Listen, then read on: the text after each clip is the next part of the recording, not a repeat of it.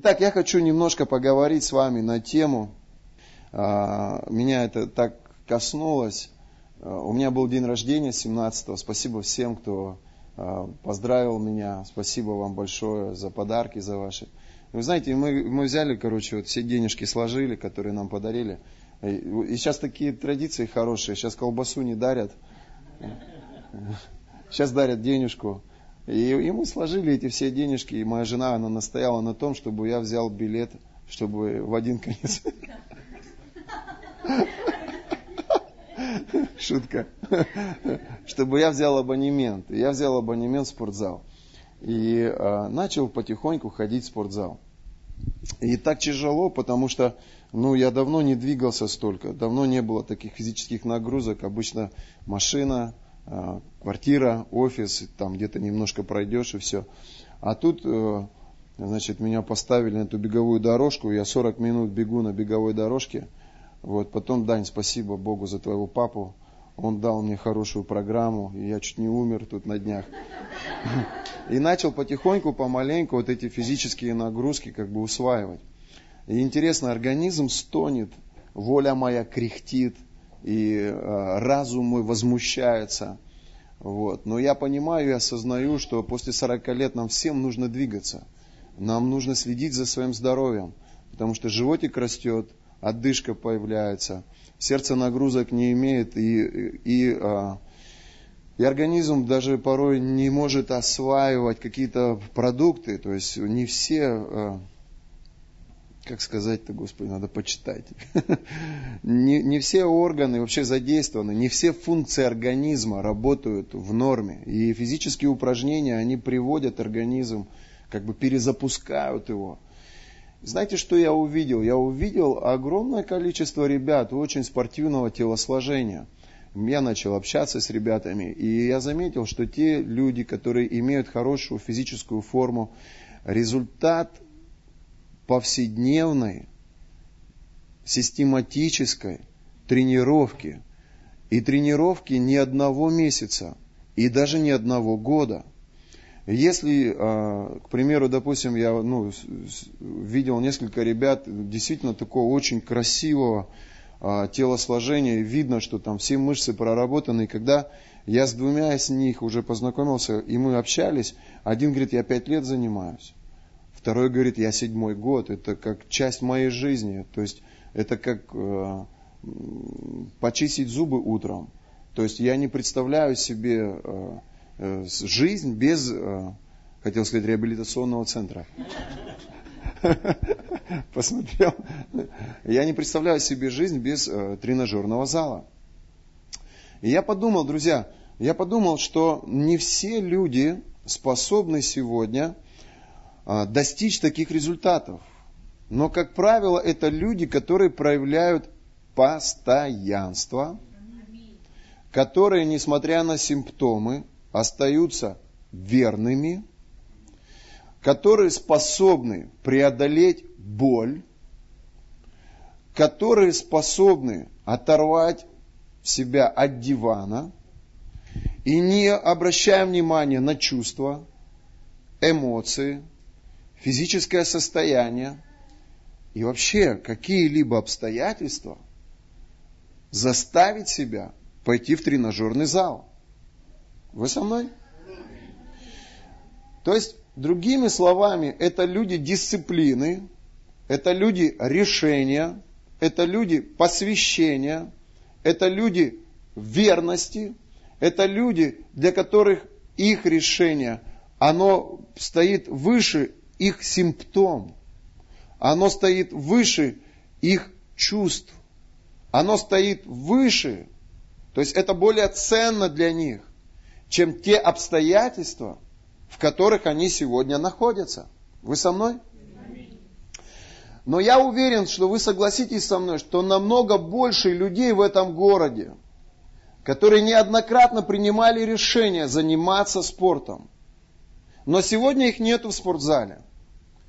Их очень много. Много тех людей, которые уже начинали ходить в спортзал. Но сегодня они по каким-либо причинам вечер проводят дома. На ночь нагружая себя кашей. С борщом. Итак, друзья, я подумал, интересно, почему сегодня, когда мы смотрим на церковь, мы вот за 10 лет проповеди Евангелия в этом городе, Инга, Максим, вы были свидетелями, сколько людей прошло? Сколько людей принимали решение быть с Богом? Сколько людей принимали решение ходить в церковь? Сколько людей? Вы знаете, если сейчас вот взять и всех собрать, кто за 10 лет слушал проповедь Евангелия в зале церкви, нас будет больше, чем тысяча. Нас будет намного больше, чем тысяча. Но вот она закономерность. Люди ходят, вот Оля сегодня прекрасное свидетельство, да, выходили в церковь какое-то время, потом решили идти своим путем. И у каждого человека в этот момент есть свои причины. И их много, этих причин. Но если быть честными самим собой, то на самом деле причина не в людях, которые вокруг. Причина не в церкви. Ну, я, ну, конечно, есть исключения. Пастор упал в блуд, развелся с женой, начал принимать наркотики. Есть исключения, но в нашем городе таких случаев-то нету, а может и есть, но я их не знаю. Но зато я знаю огромное количество людей, которые ходили в церковь, и потом по причине, и я заявлю это вполне осознанно, самого себя по своей причине перестали ходить и посещать духовный тренажерный зал. Вы со мной? И когда люди говорят, я не хожу в церковь, потому что у меня работа, это оправдание. Я не хожу в церковь, потому что там у вас брат сидит, который деньги должен кому-то и не отдает. Это оправдание. Я не хожу в церковь, потому что у вас пастор проповедует за пожертвования. Это оправдание. На самом деле, друзья мои, причина кроется внутри каждого человека. И я хотел сегодня поговорить с вами вот о чем. Давайте откроем 1 Коринфянам 3 глава с 6 по 9 стихи. Я назвал сегодня нашу проповедь «Соработник». Вы знаете, для меня честь быть партнером Бога. Я чувствую свою тождественность с Богом. Я делаю дело Божие. И я думаю, что для тебя это также привилегия быть соработником Иисуса Христа. Да кто же такой соработник? Вот кто бы хотел быть партнером Бога? Кто бы хотел работать с Богом? Господи, кому я проповедовать-то буду? А, ты уже работаешь. Друзья мои, итак, давай посмотрим. 1 Коринфянам, 3 глава, с 6 по 9 стихи. Павел пишет, я насадил, Аполос поливал, но возрастил Бог. Посему и насаждающий, и поливающий есть ничто, а все Бог возвращающий. Насаждающий же и поливающий суть одно, но каждый получит свою награду по своему труду. Ибо мы соработники у Бога, а вы Божья Нива, Божье устроение. Мы потом вернемся к этому понятию соработник. В другом переводе оно переводится как партнер или сотрудник. Это здорово, когда ты работаешь на Бога, с Богом, для Бога. Это круто. Сегодня очень много уважаемых людей в нашем городе. Умных, состоятельных людей. И для многих из нас была бы честь просто общаться с этими людьми. Брать какие-то принципы для себя, которые они используют в своей жизни – которые помогают им быть успешными в своем деле. Но, друзья мои, у нас есть взаимоотношения с Богом, и развивая наши отношения с Богом, мы многому у Него учимся. Да, есть моменты, когда Он удерживает где-то ответы на наши вопросы. Сегодня я нахожусь в том месте, где на самом деле в одной из сфер своей жизни я настолько вымотался и настолько устал, и мне просто необходимо, чтобы он пришел, и чтобы он поговорил со мной, чтобы он разъяснил мне, что и как дальше делать в этой сфере. Но есть сферы в моей жизни, на которые я получил ответы, и я счастлив, я благословлен в своем доме. У меня потрясающая семья, у меня потрясающие дети – я благословлен в отношениях с людьми. Послушайте, столько друзей, сколько у меня сегодня в 41. Простите, уже 42. 42 же? 42. У меня никогда столько друзей не было. Никогда столько друзей не было. То есть, а было время, если перемотать пленку назад, когда у меня были проблемы в отношениях с людьми. Я не был способен строить отношения с людьми. Но сегодня Бог научил меня многому, и в этой сфере я благословлен. Но есть сферы в моей жизни, в которых я крайне нуждаюсь в Его Слове, в Его вере, в Его откровении, в Его поддержке. И я думаю, каждый из вас, он работает над собой таким образом. Вы берете какую-то сферу вашей жизни, и вы наводите там порядок с помощью Бога но затем вы подходите к другому моменту своей жизни. Это, знаете, в одной комнате убрался, навел порядок, поставил мебель, повешал люстру, включил свет, все прекрасно. Рядом вторая, туда хоть не заходи. И таким образом Бог, Он наводит порядок в каждой сфере нашей жизни. Павел пишет, я насадил, Аполос поливал, но все возрастил Бог. В конце, друзья мои, 9 стиха он говорит, ибо мы соработники у Бога, а вы Божья Нива. Итак, я хочу поговорить о Божьей Ниве. Он говорит, а вы Божья Нива. В другом переводе говорится, вы, церковь Коринфянам, Божий сад. В другом переводе говорится Божий питомник или Божье поле.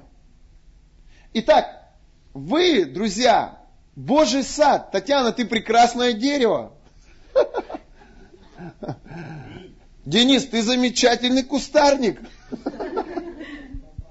Я шучу, но чтобы вы понимали, что говорит Павел. Он говорит церкви Коринфянам, вы Божий сад. Он говорит, я насадил. О чем идет речь? Что Павел насадил? Речь идет о Божьем Слове. Он сеял Божье Слово. Божье Слово есть семя. И он сеял Божье Слово, он говорит, я насадил, Аполос поливал. Как вы понимаете, что значит поливал?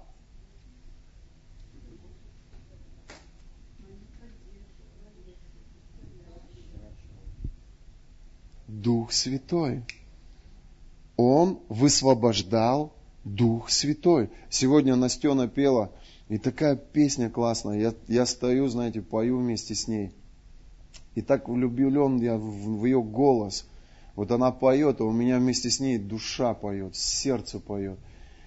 И, и я чувствую Божье присутствие, вот когда она поет. Когда ребята все рядом с ней служат. Вот они реально поливают – они высвобождают потоки Духа Святого. Знаете, некоторые начинают петь, и охота его остановить. Он угошает Дух Святой. Но кто-то начинает петь, и хочется, чтобы он продолжал и продолжал. Вы знаете, кто-то не приходит на, во время, на собрание во время поклонения. Умышленно пропускает эту часть служения. Но со мной всегда было наоборот. Когда я переживал Духа Святого во время поклонения – я хотел, чтобы пастор не вставал и не проповедовал. Я хотел, чтобы это продолжалось, чтобы это продолжалось, потому что в этом поклонении есть движение Духа Святого. Итак, апостол Павел, он был силен в Слове. Он насаждал, он учил, он проповедовал, он свидетельствовал, он сеял семя, он сеял Божье Слово. А Аполлос, он поливал, он был человеком Духа. Его служение, оно было служением Духа. Когда Аполлос служил, движение Духа было очевидным. Оно было э, ощутимым. Люди могли переживать это. И если мы понимаем, друзья мои, значение слова поля или сад, то мы должны понять с вами, что люди, если мы хотим разобраться в Царстве Божьем и как Царство Божие работает, что люди, они подобны вот этому полю, которое нуждается в семени и в воде, для того, чтобы это семя, оно проросло и принесло свой урожай. Послушайте, вы должны понять и согласиться со мной, что вас, а, по сути, меняют не просто речи кого-то.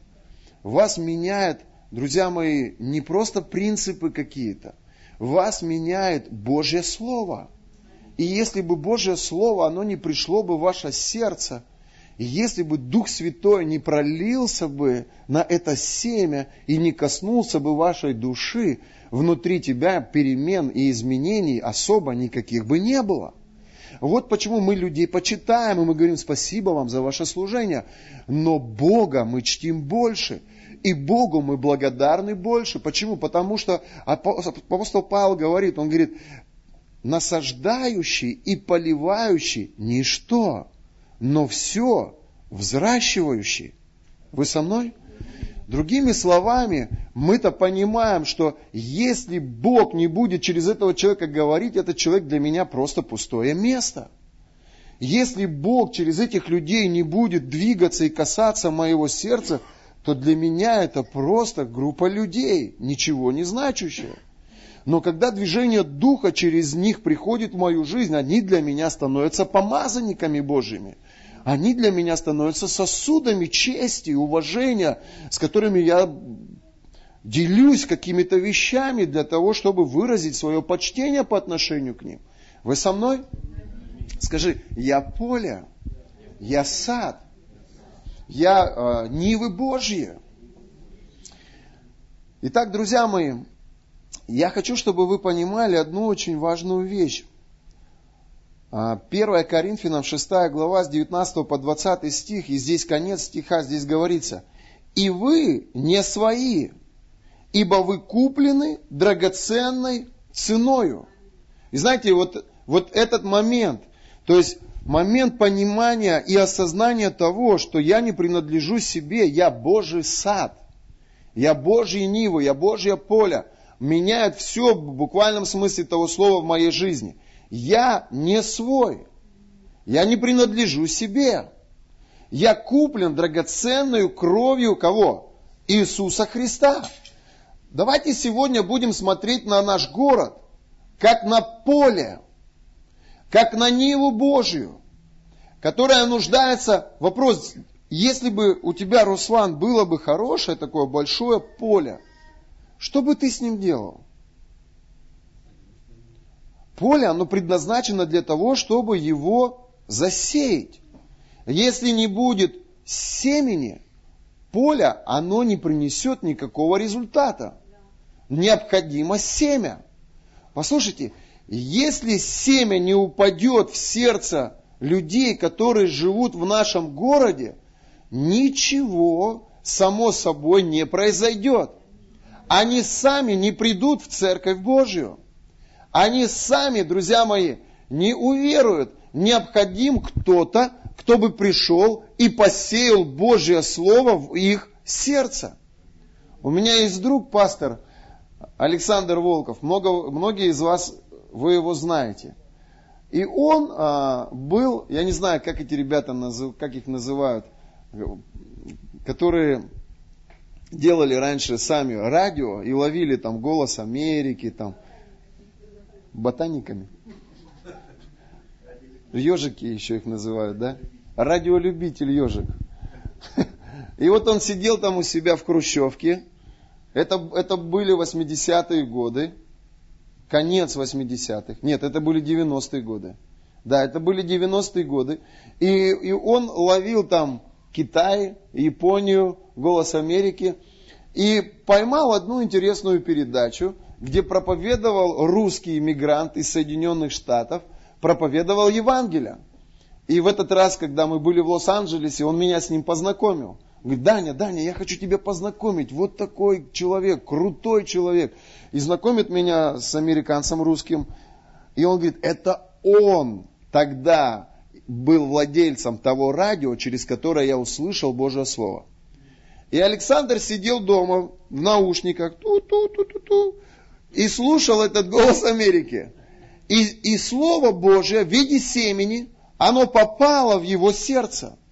И после этой передачи, он говорит, я встал на колени, я прочитал вместе с ним молитву покаяния, и слезы побежали у меня по щекам. И присутствие Духа Святого наполнило ту комнату. Он говорит, я встретился с Богом лицом к лицу. Не в том смысле, что он видел его физически, но в том смысле, что он переживал и ощущал Божье присутствие, это присутствие Духа Святого. Послушайте, в чем смысл самой сути. Семя без почвы, оно ничто. Так же, как и почва без семени, ничего ценного из себя не представляет. Но семя в хорошую почву обязательно принесет свой результат. Вы со мной? Сегодня этот молодой человек, пастор, священник, хороший, большой, нами любимой церкви в городе Уссурийске. Мы с вами, с многими из вас неоднократно там были, у них на служениях. Потрясающая церковь. Я насадил, Аполос поливал, но взрастил кто? Бог. Итак, друзья мои, я хочу, чтобы вы согласились с тем фактом, что мы Божье поле. Мы не свои. Мы искуплены и приобретены им через кровь Иисуса Христа. Я смотрю на наш город, друзья, с перспективой того, что это непаханное и не засеянное поле – все эти люди, которые меня окружают в спортзале, во дворе, на дороге, на остановке, в офисах, в магазинах, в кинотеатрах, это поле. У меня есть семя. Это семя, это Божье Слово. И если я буду смотреть на это поле как на собственность Бога, вот это важно сейчас услышать. Послушайте, истина заключается в том, что Бог каждого возлюбил, не только верующих. Ибо Бог возлюбил каждого. Так, смотрите, Иоанна 3,16, что отдал Сына Своего Единородного, дабы каждый верующий в Него не погиб. Смотрите, вот они, эти неверующие люди – это Божья Нива. Это Божье поле. Они, послушайте, Его. Через что? Первое, они Его творение. Бог сотворил человека. На основании того, что Он Творец, они Его собственность. Второе, на основании того, что они живы, на основании их скажем так, сохранения. Они Его. И третье, и это самое главное, что открыто для всех вас, верующих, на основании искупительной крови Иисуса Христа. Ведь Он умер за них. Ведь мы были среди них. Ведь я был среди них. Ни Бога не чтил, ни царя, ни людей не любил ни, ни себя. Но кто-то пришел и посеял семя и оставил меня с этим семенем. Один, он говорит, сеял, другой поливал. я помню эти моменты, я э, сегодня ко мне подходит один парень, говорит, ты помнишь, я за тебя молился? Я говорю, когда? Ну, когда ты грешником был. Я говорю, вообще не помню. Он говорит, я тебе проповедовал, я за тебя молился. Я его хоть убей, не помню. Слепой, глухой, не помню.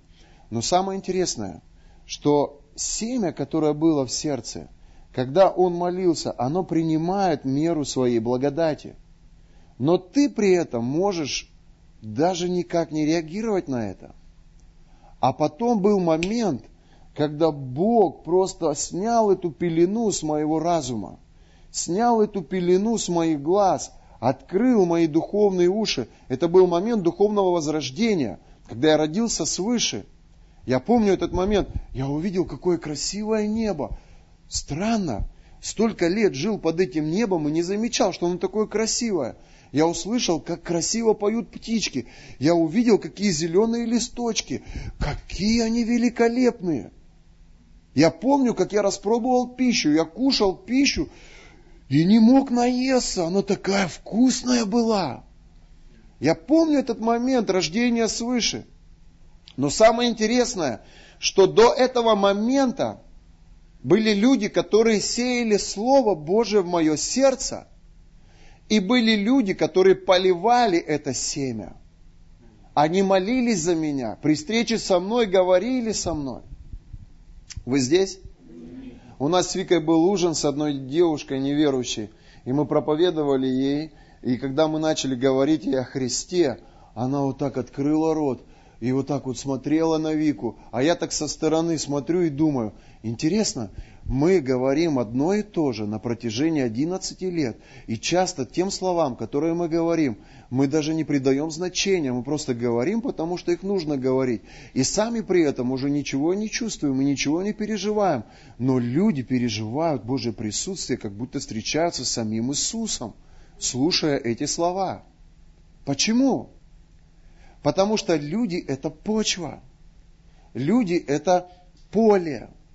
А то, что мы говорим, это семя. И когда оно падает в эту почву, почва принимает это семя. И когда мы говорим с ними, когда мы молимся за них, когда мы проводим время с ними, то присутствие, которое мы несем, ты веришь в это, что ты несешь облако Божьей славы?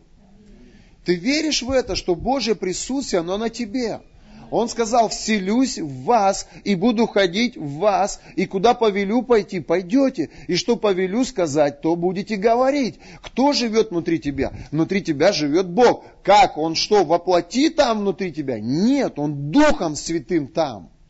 Ты есть храм Духа Святого, и Он Духом Святым там внутри тебя. На некоторых настолько сильное Божье присутствие, Он говорит, возложите руки на больных, я не хочу сказать, что ты больная. Возложите руки на больных и будут здоровы.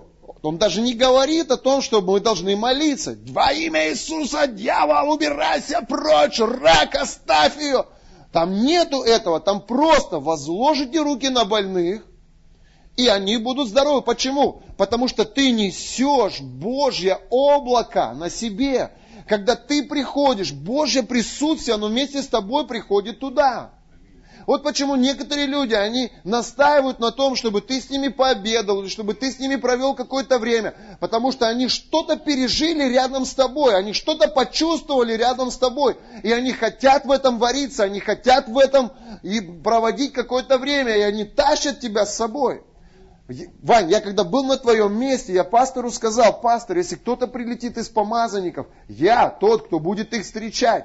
Я помню это время, я забирал из аэропорта помазанников Божьих, и, и я просто, я, я, я задавал вопросы, я задавал каким, надоедал им своими, своими вопросами, друзья мои. И это такая великая благодать. Я думаю, что сегодня я имею часть от них. Я думаю, друзья мои, что часть той славы, которая на Генри Мадава, я помню, друзья мои, как мы встречали Ульф Экмана, я помню, друзья мои, как я вел с Карл Густава, Собакана в Красноярск, Вау, это потрясающе. Ты едешь с человеком, который несет на себе Божью славу. Ты не видишь этого, ты можешь даже не чувствовать этого. Но это есть, это факт, это есть на нем. На ком-то есть демоническое присутствие, а на ком-то есть присутствие ангелов. На ком-то есть бесы, а на ком-то есть Дух Святой. Вы со мной? Я верю в это, друзья мои что один он посеял Слово Божье, а другой он полил это Слово. И когда приходит время Божье, твое сердце, оно открывается для Царства. Ты рождаешься свыше благодаря тому, что кто-то посеял Божье Слово в твою жизнь. Вы со мной? Сеющий со слезами, Вика, с радостью пожинать будет. Сегодня мы с Викой 11 лет отдали этому чудесному городу. Мы сеем, мы сеем, мы сеем, мы сеем, мы сеем. Мы проповедуем, мы проповедуем, мы проповедуем. А кто-то придет и польет. Может быть, мы польем, а может быть, кто-то другой. Олег 10 лет шел в собрание. Десять лет назад в горизонте, будучи администратором там, он услышал Слово Божие, я сказал ему, Бог любит тебя, Иисус хочет тебе помочь, Бог хочет тебя благословить, и я просто говорил в его жизнь, рискуя, отвергнет он меня или примет. В конце нашего разговора он сказал, послушай, пастор, помолись за меня, у меня жена пережила инсульт. И Бог положил в мое сердце пойти помолиться за его жену. Десять лет я их ждал. Через 10 лет они пришли в собрание. Мы не знаем, как долго это семя, оно будет возрастать там внутри них. Но мы знаем точно, что наша часть посеять, а при встрече полить. И мы знаем также, что это поле, оно не наше, оно Бога. И мы не тащим людей исключительно в свою церковь. Мы говорим, найдите церковь по сердцу. Потому что вы не наши, вы Его. И у него достаточно много церквей, достаточно много пасторов. Одни громкие, другие тихенькие, одни жадные, другие по последнее готовы отдать. Одни умные, другие просто духовитые. И он ведет людей туда, где им будет комфортно, где им будет удобно. Где они смогут реализовать себя, найти свое. И даже когда люди меняют церковь, мы за них не сражаемся, мы не держим их. Почему? Потому что поле не наше, оно его. И он ведет их туда, куда хочет. И может быть в этой церкви сегодня они достигли потолка, и они дальше не могут расти. Но Бог может взять их и насадить их в другую церковь, где потолок будет снят над их головой, и они могут расти до другого уровня. Я верю, что это может быть так. Ты заканчиваешь 11 классов, а потом ты поступаешь в институт. Заканчивая институт, ты получаешь второе высшее образование. Вы со мной? Мы с Викой приняли решение, не хотел об этом говорить, но скажу вам. Мы никогда не меняем церковь. На протяжении всей своей жизни мы остаемся церковью христианская жизнь. Мы не меняем своих духовных отцов. Для нас наш апостол это Владимир Анатольевич Ашаев. Но мы не исключаем, что мы можем учиться и у других помазанников Божьих, но при этом мы всегда остаемся верными детьми своих родителей. И не так давно я разговаривал со своим апостолом, и я сказал, ты не должен переживать по поводу того, что я еду на конференцию в церковь «Новое поколение» и буду учиться у, у Сергея Синокосова. Ты не должен волноваться за меня и сомневаться во мне. Для нас ты наш духовный отец и наш апостол. Но в силу того, что мы хотим расти и развиваться, и мы видим, в этой церкви есть помазание и есть здравое учение, есть что-то, что может укрепить нас, что-то, что может благословить нас, что-то, что может снять потолок над нами, поднять нас в духе на другой уровень и только поэтому мы едем туда. Но ты должен быть спокоен относительно нашего посвящения церкви христианская жизнь. Кто-нибудь понимает, о чем я говорю? Послушайте, я никого не держу. Вы можете идти в другую церковь и чему-то там учиться. Послушайте, я не против, чтобы вы посещали конференции каких-то других движений Божьих. Послушайте, мы люди, мы понимаем, что, что мы ограничены и мы не можем дать все. Но если вы будете свободными внутри, и у вас не будет этого страха, а что подумают пастора, а что скажут пастора, а, и так, и так далее. Послушайте, послушайте меня сейчас, если вы услышите, вы будете расти. Я не против, чтобы вы посещали другие собрания. Я не против, чтобы вы учились у других пасторов. Ведь мы смотрим проповеди. Джойс Майер. Мы учимся в интернете. Мы читаем книги других э, проповедников. Аминь. И мы можем посещать конференции других движений. И мы можем посещать церкви других движений. Ну вот против чего я. Я против того, чтобы кто-то из наших людей говорил плохо о церкви Божией. Или о своих духовных родителях. Я сейчас не беру себя во внимание. Представьте себе, Татьяна и Женя. Вот представьте себе, вот хотел, думал Денис тут, а тут Женя. Представьте себе, что они родили, родили детей в своем благовествовании. Они проповедовали, они постились, они молились, они отдали часть своей жизни на это служение. И в их служении родились люди. И потом эти люди, они вошли в другое какое-то движение или, или стали частью какой-то другой церкви, и при этом стали говорить плохо о них. Это нормально вообще? Вот, друзья мои, что не поддерживает церковь Божья. И если эти люди достаточно мудрые, они скажут своей церкви, ребят, если вы видите, что мы недостаточно компетентны в каких-то сферах духовных, и вы нашли, Бог дал вам учителей, Бог дал вам помазанников где-то в другом движении, мы не против, чтобы вы учились там. Единственное, что, что мы просим, это чтобы вы оставались верными своей семье. Вот о чем я. Вы со мной? Не знаю, почему я об этом стал с вами говорить, простите. Итак, Евангелие от Матфея, 13 глава. Давайте посмотрим. Вам интересно? Не скучно? Сегодня мы хотели быстро все закончить, но мы так и закончим, я думаю. Евангелие от Матфея, 13 глава. Итак, нетленное семя – это есть Слово Божье. Этот город – это поле. Оно не принадлежит нам, это Божье поле. Это сад Божий. Эти люди, которые живут в этом городе, Бог хочет, чтобы мы несли Божье Слово, чтобы мы засеяли это поле. И наша ответственность проповедовать им Евангелие. Итак, давайте посмотрим с первого стиха. «Выйдя же в день тот из дома, Иисус сел у моря, и собралось к нему множество народа. Так он вошел в лодку и сел, а весь народ стоял на берегу. И когда он сеял, иное упало при дороге, и налетели птицы, и поклевали то. Иное упало на место каменистые, где немного было земли, и скоро взошло, потому что земля была не глубока. Когда же взошло солнце, увяло, и как не имело корня, засохло. Иное упало на добрую землю и принесло плод.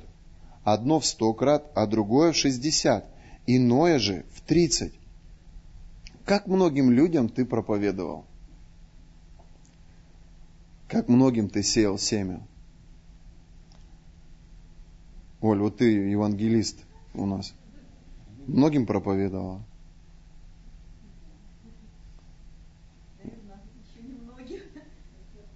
Но мы проповедуем же Евангелие, свидетельствуем. Особенно, когда мы пережили Божью любовь, вот это первое время.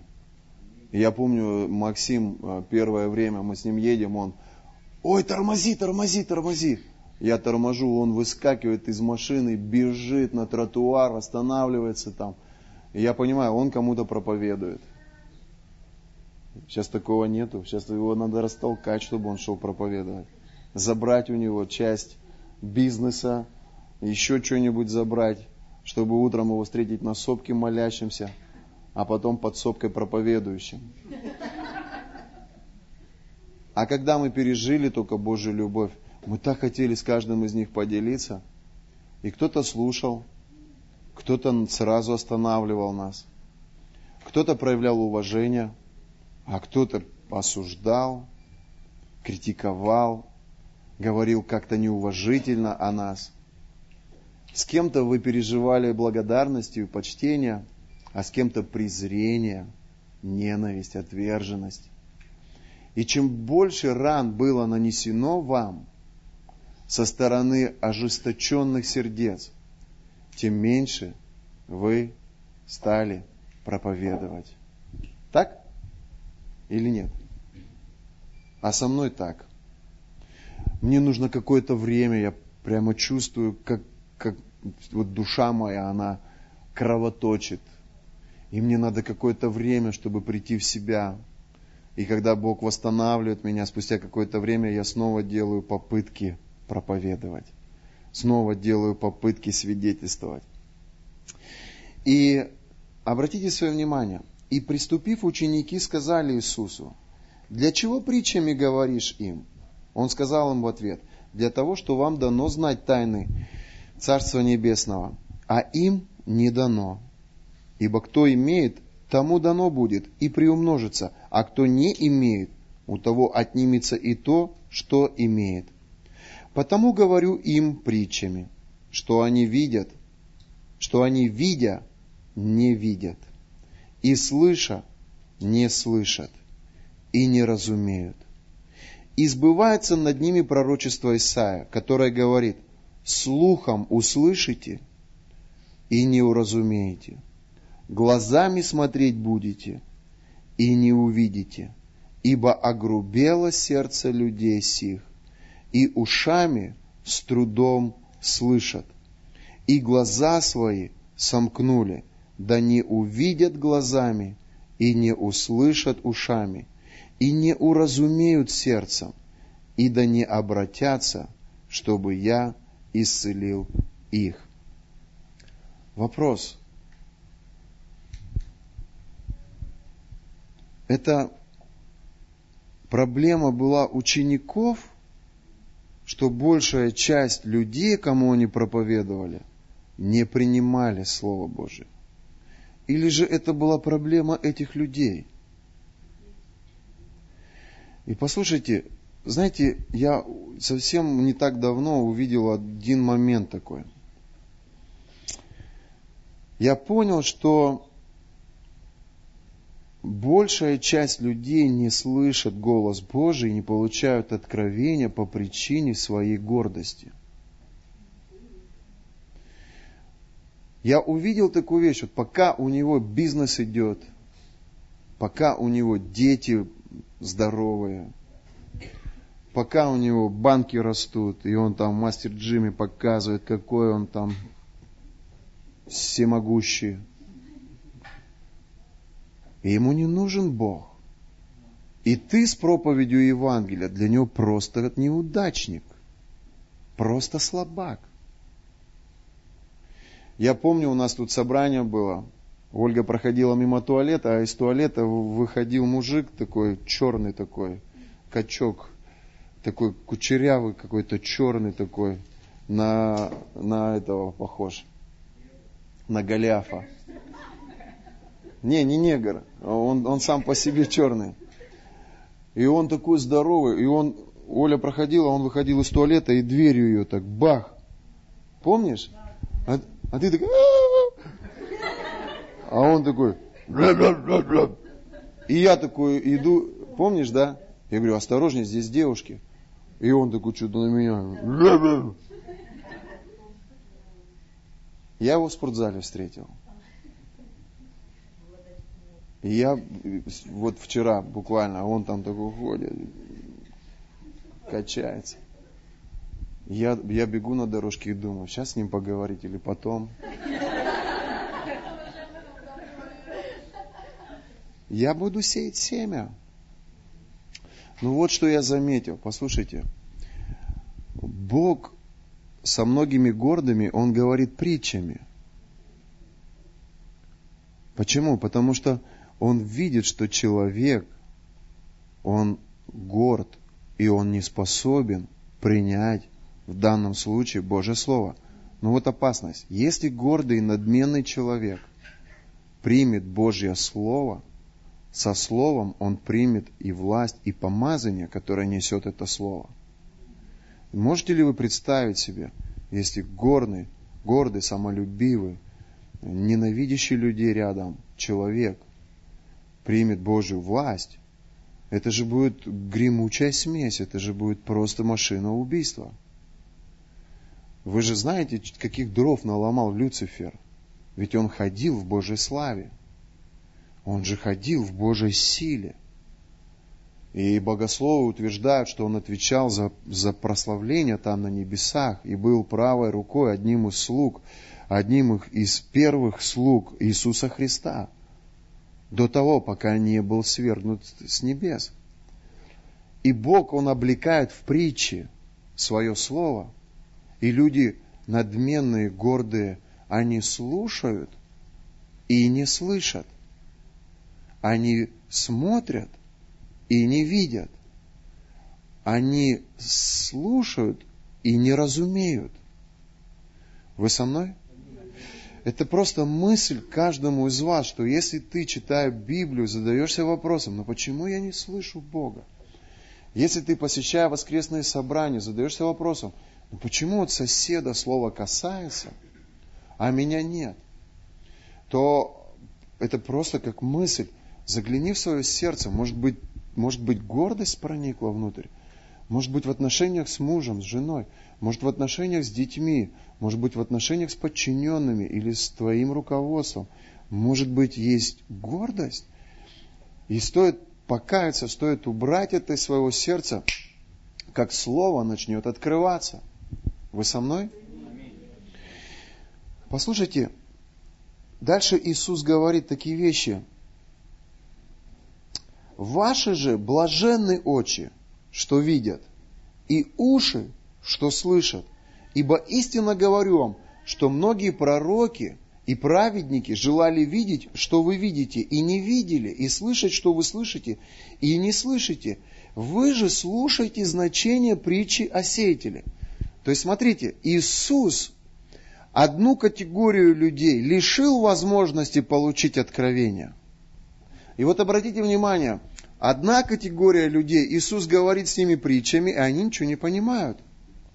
А другая категория людей, он, он, они его спрашивают, почему ты с ними говоришь притчами? И он говорит, по жестокосердию их я им говорю, но они не слышат.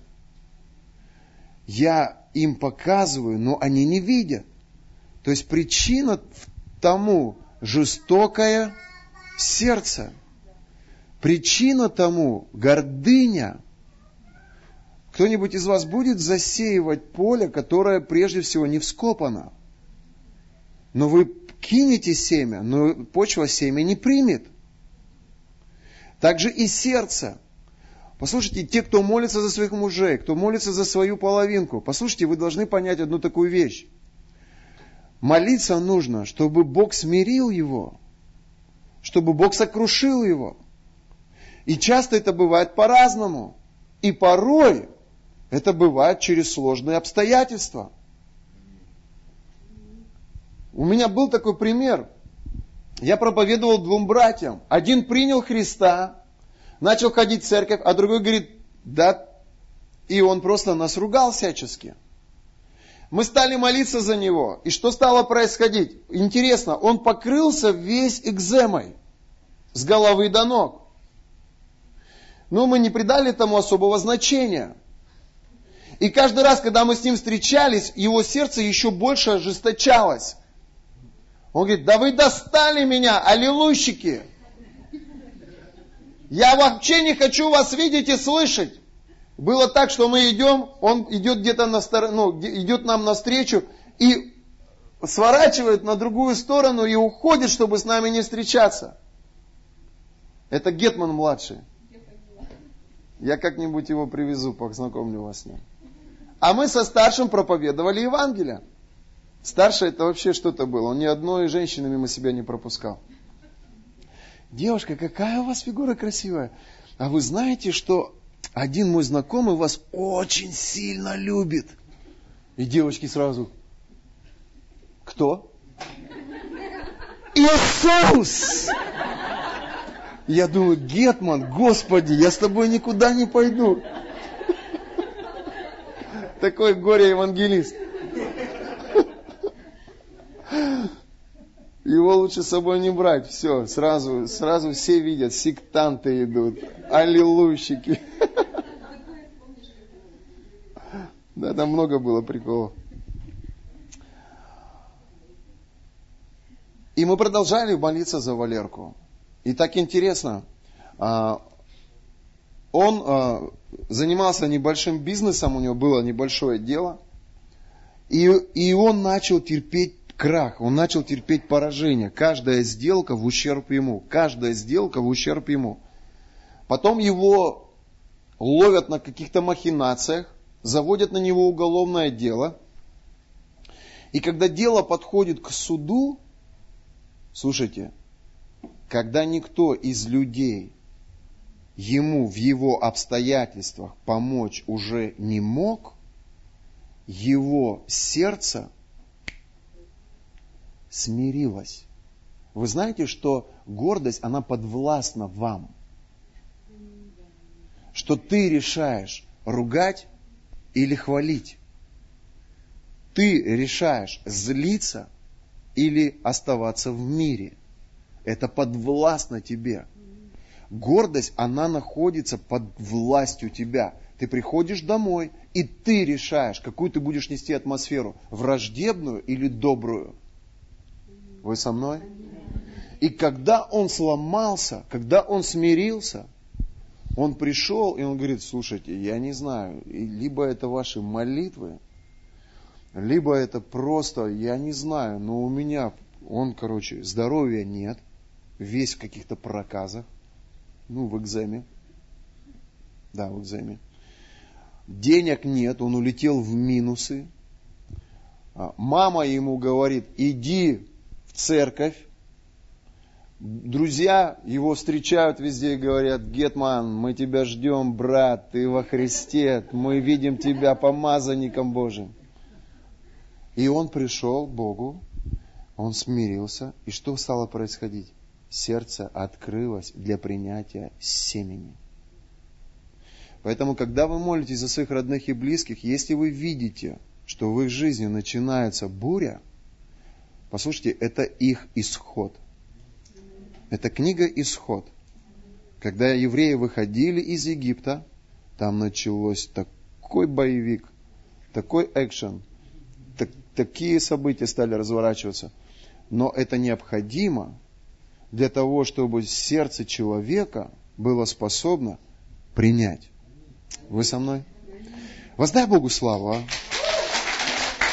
Спасибо, Иисус.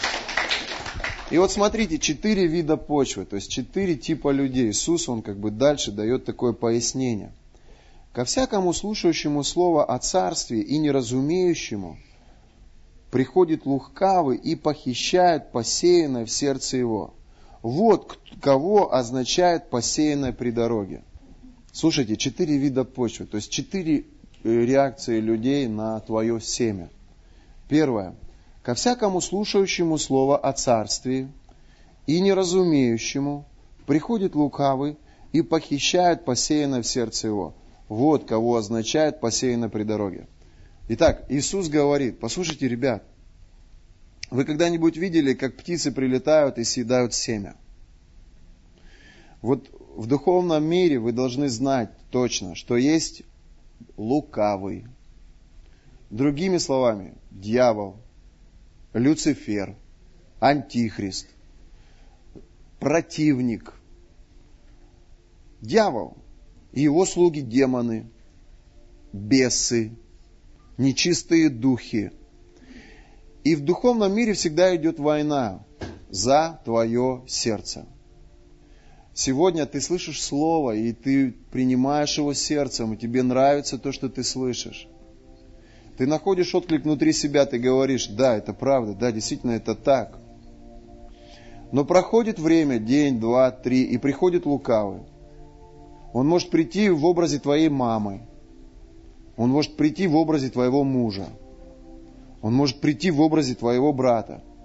И просто ставить под сомнение тобою услышанное.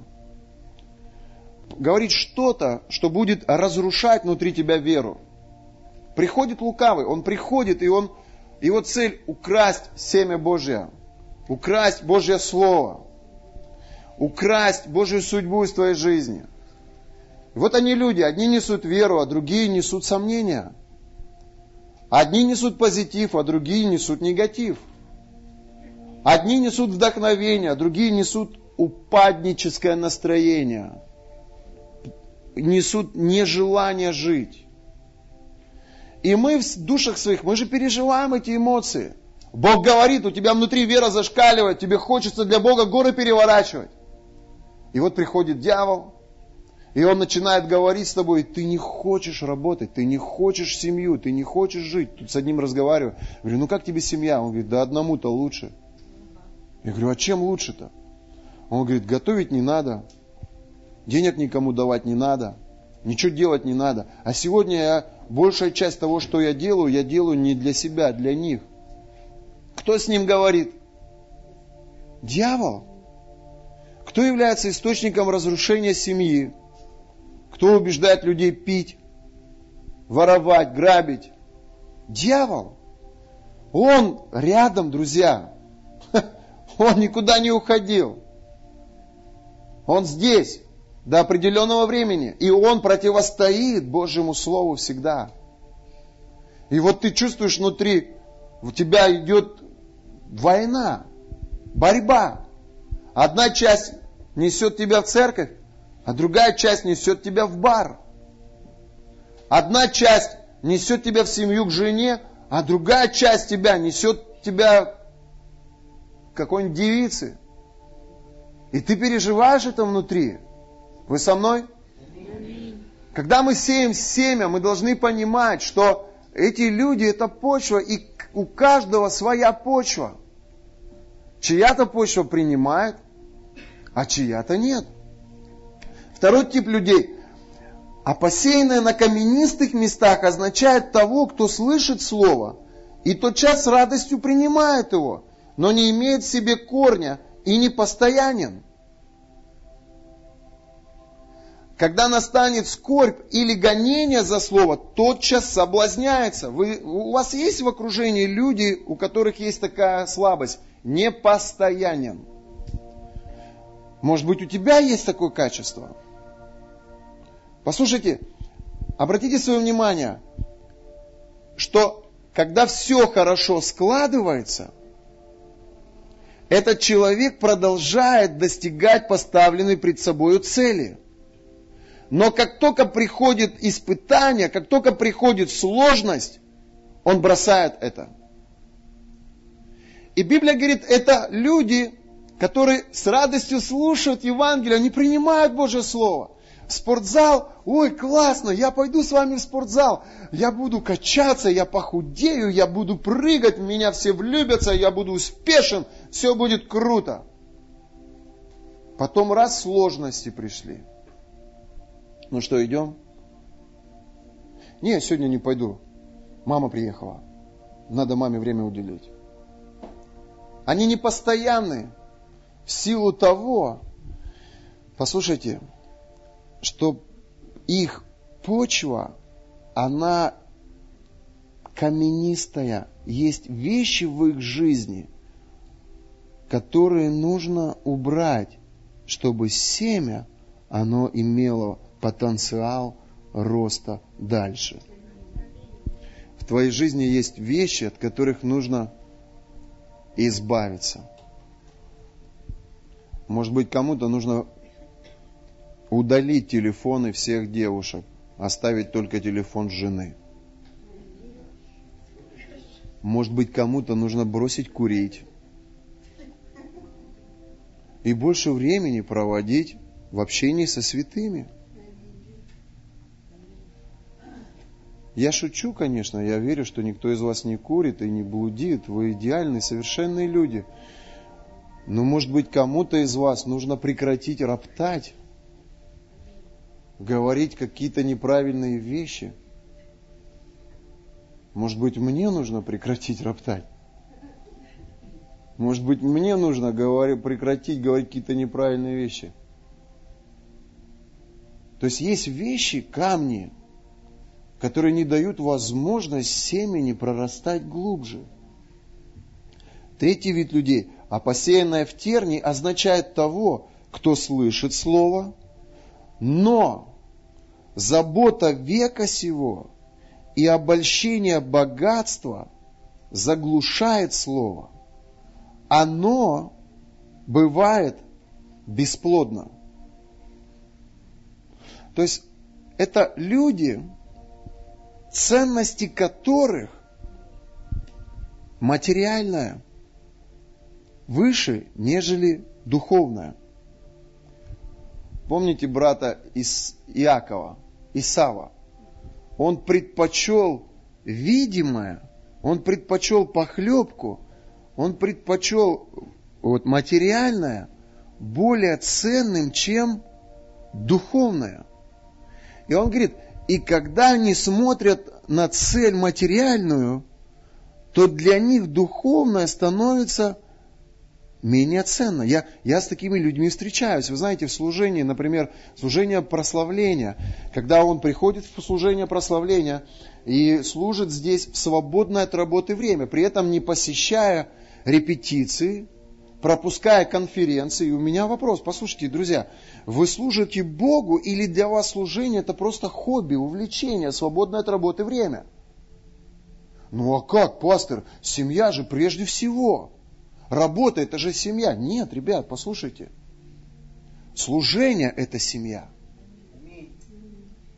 А работа это способность сохранить служение – Работа дает тебе обеспечение, чтобы ты смог продолжить свое служение.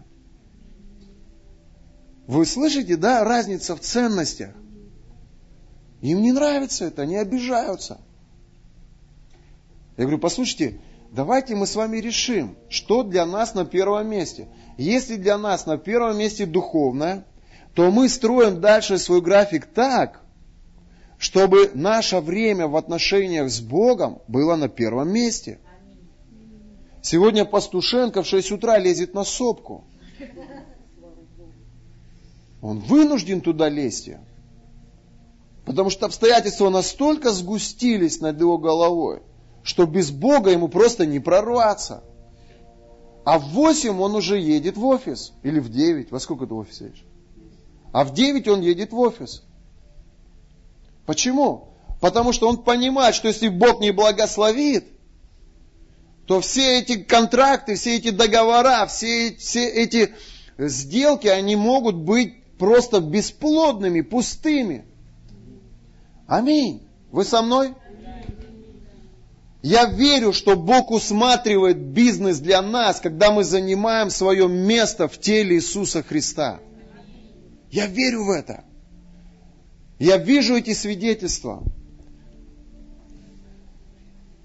Посеянное же на доброй земле означает слышащего слова и разумеющего, который бывает плодоносен так, что иной приносит плод во сто крат, иной в шестьдесят, а иной в тридцать. Послушайте, друзья мои, мы Божий сад – этот город – это Божьи Нивы. Мы сеятель, который берет слово и выходит сеять. Мы засеиваем наши поля. Мы сеем везде, всегда, во всякое время. Я, апостол Павел говорит, сеял. Аполос поливал. Но все взращивает Господь. У Божьего Слова, у нашего семени есть потенциал роста. И если мы будем проповедовать, поклоняться и молиться за наш город, то те семена, которые мы сеем, они Богом будут взрощены.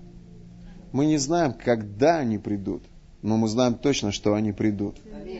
Мы не знаем, придут ли они к нам, но мы знаем точно, что к Нему они придут. Мы не знаем а, точно, как это будет, но мы можем только предполагать, что однажды, вот как в жизни Оли это произошло, что однажды, как это произошло в жизни Инги, как это в моей жизни произошло, это произойдет. Потому что Бога остановить никто никогда не может. Вот это мы знаем точно. Теперь послушайте. Следующая мысль. Помните, на празднике Иисус стал и, и говорит, вы не знаете, ибо еще нету на вас Духа Святого. И дальше он говорит, каждый, кто жаждет, иди ко мне и пей. Библия говорит, что у каждого верующего из чрева потекут реки воды живой. Для того, чтобы в этом городе было пробуждение, необходимо, чтобы мы, как были способны сеять, так же и были способны высвобождать Божье присутствие. Слышите? Мы должны быть этими носителями Божьей славы. Мы не можем без Его присутствия изменить атмосферу в нашем городе. Мы сейчас хорошо провели время, но я верю, что это хорошее время, оно ради них, не спасенных. Я верю, что мы, доктор, должны влиять на их жизни. Я верю, что мы должны нести как Божье семя, так и Божье присутствие в их жизнь. Я верю в это. И давайте сейчас, не вставая, попросим, чтобы Он дал нам мудрость. Отец, я прошу Тебя, дай нам эту мудрость, быть этими сеятелями. А Павел говорит, я сеял, Бог, мы понимаем, что семя – это есть Божье Слово. Дай нам образ того, кому нужно идти проповедовать. Дай нам, Господь, этих людей, кому нужно принести, посеять это семя. И мы не претендуем на них, они твои. И мы не тащим их в свою церковь. Ты сам решишь, в какую церковь они пойдут. Но все, что мы делаем, это идем и засеиваем эти поля. Мне понравилось, я в этот раз был в Лос-Анджелесе, мы кушали там в одном, в одном э, этом, э, ресторане быстрого питания, и, и там на, на кофе, и на кофе Иоанна 3,16. «Ибо так возлюбил Бог этот мир, что отдал Сына Своего Единородного, дабы каждый верующий, он не погиб, но имел жизнь вечную». Думаю, вот интересно, хозяин придумал, как сеять Божье Слово. То есть ты, ты берешь кофе, а на обратной стороне Слово Божье – во Владивостоке есть Заза кафе, они взяли тоже этот принцип. И они тоже на стаканчике, да? На стаканчике где-то проповедуют Божье Слово. И я молю Тебя также, чтобы Ты увеличил уровень своего присутствия на наших жизнях. Дух Святой, мы просим это ради этого города. Мы хотим быть теми, кто будет способен поливать чтобы когда они будут садиться к нам в машину или когда мы будем заходить к ним в офис, Дух Божий, чтобы Ты сходил на них. Если кто-то когда-то где-то им проповедовал, чтобы мы были теми, кто польет это семя. Учи нас высвобождать Божье присутствие. Учи нас нести Божью славу.